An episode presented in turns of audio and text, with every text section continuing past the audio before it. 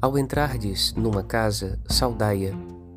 Evangelho de Mateus, capítulo 10, verso 12.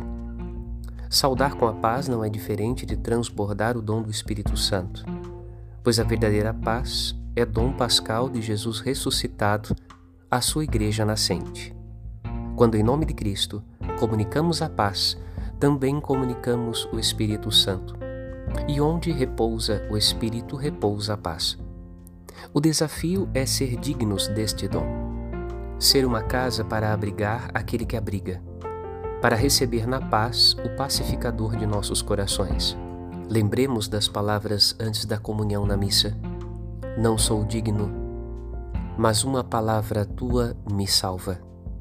Meditemos, Padre Rodolfo.